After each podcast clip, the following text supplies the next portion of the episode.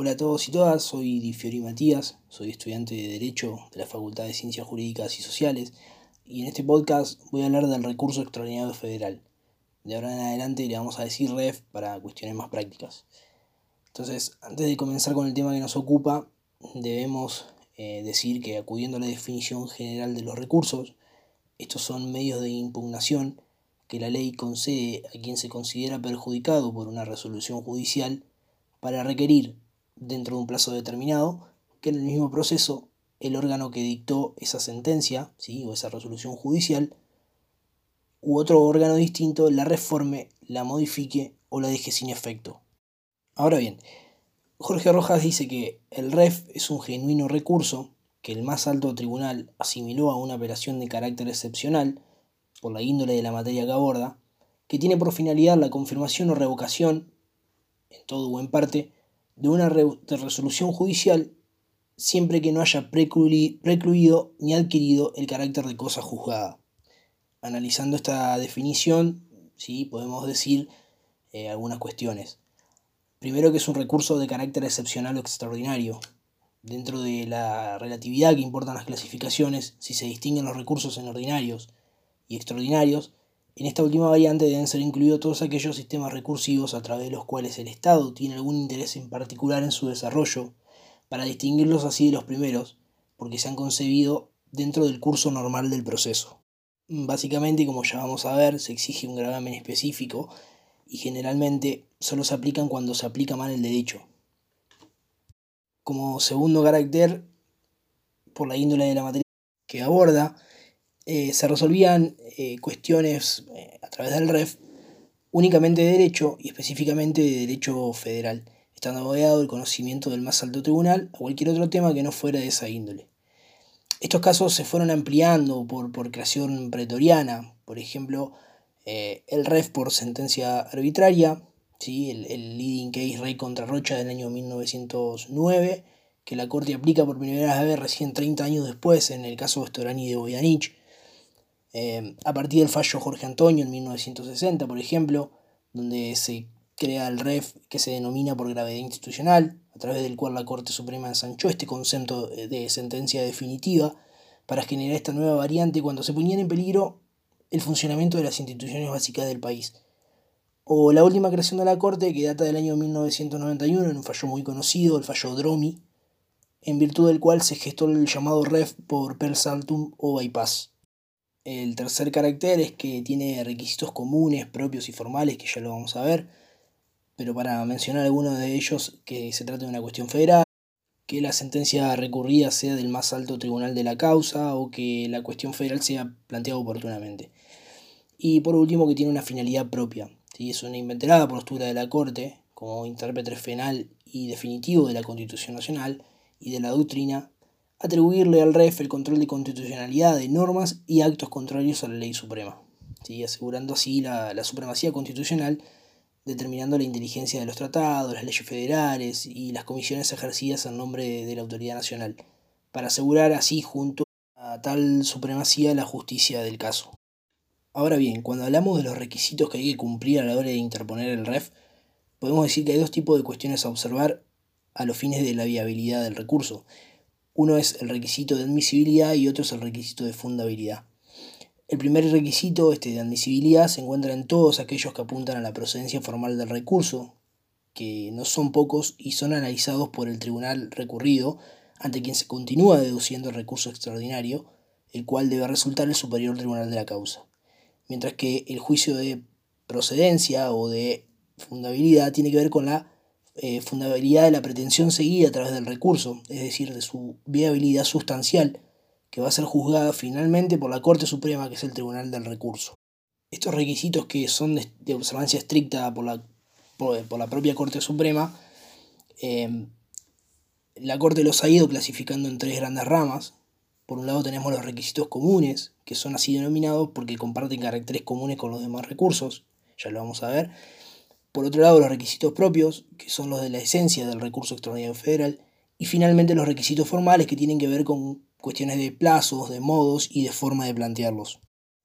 En cuanto a los requisitos comunes del REF, que comparten con los demás recursos, decimos que debe haber intervención de un tribunal de justicia, ¿sí?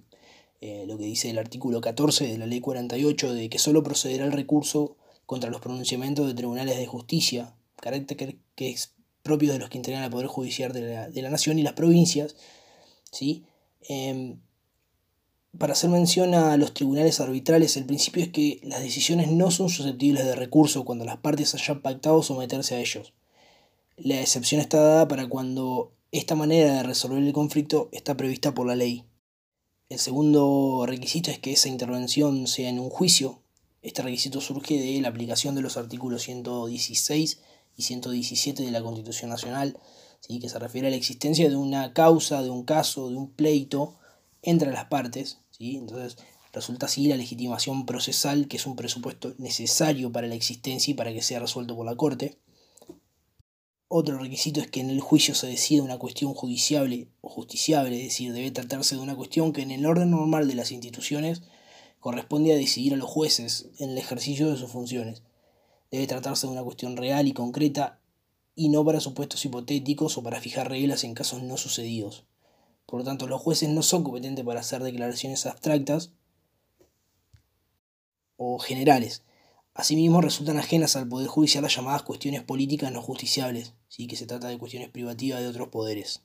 Y por último, como requisito, forma, eh, requisito común a todos los recursos, existe un gravamen actual importante y de trascendencia es decir, que la sentencia recurrida produzca una lesión o un perjuicio al derecho del, recurrente. Esta lesión debe ser cierta, debe ser atendible, debe ser actual y subsistir al tiempo en que la Corte se expida. En cuanto a los requisitos propios del recurso extraordinario federal, decimos que como primera medida debe haber una existencia en la causa de una cuestión o caso constitucional o federal. Cuando hablamos de cuestión federal debemos interpretarla cuando en alguna cuestión de derecho está comprometida la Constitución Nacional, ya sea en forma directa o indirecta, sea en su interpretación o en su supremacía. Entonces, la doctrina hace una primera clasificación y la separa en una cuestión federal simple y compleja, que a su vez la vuelve a dividir en una cuestión federal compleja, directa e indirecta. Entonces, va a haber cuestión federal simple cuando el caso versa sobre la interpretación inmediata de normas federales, es decir, no hay colisión de normas, ¿sí? solo va a estar en juego la interpretación de una norma federal. Por ejemplo, cuando se plantea, cuando se invoca un derecho que la Constitución pretende acordado por ella y no es tal. O la interpretación de un tratado internacional, ¿sí? que se admite luego del fallo Méndez Valles en el año 1995, ¿sí? siempre que se trate de la interpretación directa e inmediata de un tratado.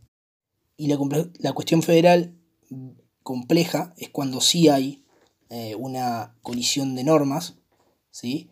en este caso va a ser eh, directa cuando hay una, una colisión, un conflicto entre normas, em, entre normas de carácter federal o local contra la Constitución Nacional. El caso típico, el caso típico es cuando hay una un conflicto entre un tratado internacional y la, cuestión, y la Constitución Nacional. En cuanto a la cuestión federal compleja indirecta, es cuando se presenta este conflicto de normas, ¿sí? y estas dos normas son infraconstitucionales, ¿sí? por ejemplo, emanan de diferentes autoridades nacionales o entre normas o actos eh, nacionales con otras normas o actos locales, ¿sí? que de acuerdo a la Constitución Nacional tienen inferior jerarquía. Por ejemplo, entre normas nacionales con normas locales, eh, se puede dar el caso de que un código entra en conflicto con una constitución provincial. ¿sí? Otro de los requisitos es que la cuestión federal debe guardar relación directa con la solución del juicio. Este requisito de los requisitos propios del recurso extraordinario federal. Entonces, este requisito está íntegramente relacionado con el punto anterior. Significa que el juicio no puede ser sentenciado válidamente si se desprecia y no se resuelve la cuestión constitucional. Es decir, que la solución de la causa depende de la interpretación que el juez realice del derecho federal o de la forma de cómo resuelve la incompatibilidad del derecho inferior con la Constitución según sea el supuesto que se dé, ¿no es cierto? Otro de los requisitos es que la, que la cuestión federal haya sido resuelta en forma contraria o no favorable al derecho federal invocado. Esta es una condición de, de fondo que debe reunir la sentencia definitiva emanada del Tribunal Superior de la causa. Otro de los requisitos es que se trate de una sentencia definitiva. Este requisito habla de aquellas resoluciones emanadas del Tribunal Superior de la causa y que tiene por objeto dirimir las controversias, poniendo fin al pleito, haciendo imposible su continuación. Es decir, que van a privar al interesado de otros medios legales para obtener la tutela de sus derechos en otro juicio posterior. Por ejemplo, la dictada con fuerza de cosas juzgadas en juicios especiales, o la que admite la prescripción, la dictada en un juicio ejecutivo o de apremio. Ahora bien, como último de los requisitos propios del REF es que la sentencia apelada provenga del Tribunal Superior de la causa. Se trata entonces de aquel órgano cuya resolución sobre la cuestión federal debatida en juicio es insusceptible de ser revisada por otro dentro de la organización local.